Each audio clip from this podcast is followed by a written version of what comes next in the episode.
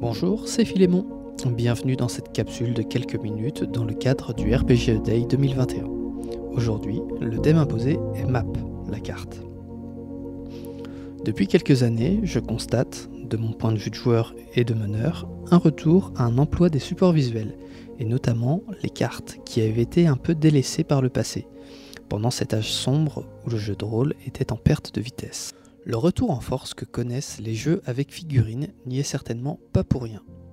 J'ai souvent pu constater ces dernières années l'usage de figurines issues d'un célèbre jeu de dégommage de zombies en guise de monstres et même de héros posés sur diverses cartes. Mais les cartes en elles-mêmes sont-elles absolument nécessaires? Peut-on faire sans? Et enfin, quels avantages peut-on tirer de leur usage? On peut résolument se passer de cartes, de surcroît lorsqu'on joue un jeu purement narrativiste ou dans lequel on essaiera de stimuler au maximum l'imagination des joueurs.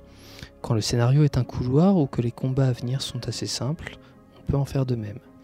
Et même si ces conditions ne sont pas remplies, si le meneur déploie suffisamment de qualités descriptives, l'usage de la carte peut être évité. Dans certains cas, la carte est même à proscrire. J'ai en tête une partie où l'exploration d'un donjon, fort bien réalisé d'ailleurs, a été abordée de façon si tactique que le RP en a été quasi inexistant. On n'était plus sur du jeu de rôle, mais sur un dungeon crawler, un jeu de plateau.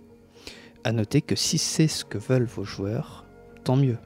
Mais à mon sens, la carte doit rester un outil au service du roleplay, dont le rôle est de favoriser l'immersion des joueurs, au même titre que n'importe quel autre support. Sur l'actual play que j'anime, j'en reparlerai plus tard, l'absence de cartes, et plus précisément de cartes de bataille, est due à une exigence technique. Pour la première saison, nous n'avions pas le matériel pour envisager une caméra dédiée à une carte de combat. Cela m'a obligé à me dépasser et aller plus loin dans les descriptions pour que la situation soit aussi claire pour tout le monde que ce qu'elle était dans ma tête. On pourrait croire jusque-là que je ne porte pas les cartes dans mon cœur, et c'est faux que ce soit les cartes du monde qui donnent un aperçu global de la situation et donnent déjà envie d'aller explorer d'autres espaces, ou les cartes de combat qui permettent d'avoir une vue claire d'une situation à chaque tour de jeu, j'aime les cartes. Et aujourd'hui, à l'âge de l'impression 3D, les possibilités sont décuplées. il y a un autre avantage aux cartes auxquelles j'ai été confronté il y a quelques années. Je voulais tester un nouveau système qui prévoyait notamment l'exploration de donjons et proposant ce test à une table associative, je me suis retrouvé avec un jeune joueur que je savais débordant d'énergie, et c'est un euphémisme. Je n'ai alors pas dévoilé la carte bout par bout aux joueurs comme on peut le faire d'habitude, mais j'ai laissé le jeune rôliste hyperactif en charge de la cartographie. Eh bien, croyez-le ou non, mais investi de cette mission quasi sacrée, l'attention de notre jeune héros est bel et bien restée à table. Allez, avant de se quitter, je vais vous livrer ma méthode pour créer un labyrinthe rapide en utilisant un D6. Tout d'abord, sur une feuille blanche ou quadrillée suivant votre préférence, commencez par dessiner le chemin qui mènera à la sortie. À chaque fois que vous pensez créer un embranchement, tirez-le au dé.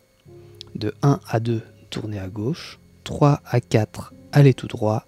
5, 6, tournez à droite. Une fois arrivé à la sortie, il ne vous restera plus qu'à ajouter des cul-de-sac un peu partout, sans oublier une ou deux salles secrètes diligemment piégées pour vos aventuriers. Voilà, j'espère que cette deuxième capsule vous aura plu et que vous pourrez en avoir l'utilité pour plus tard. Le podcast en lui-même débutera à l'issue du RPG Day.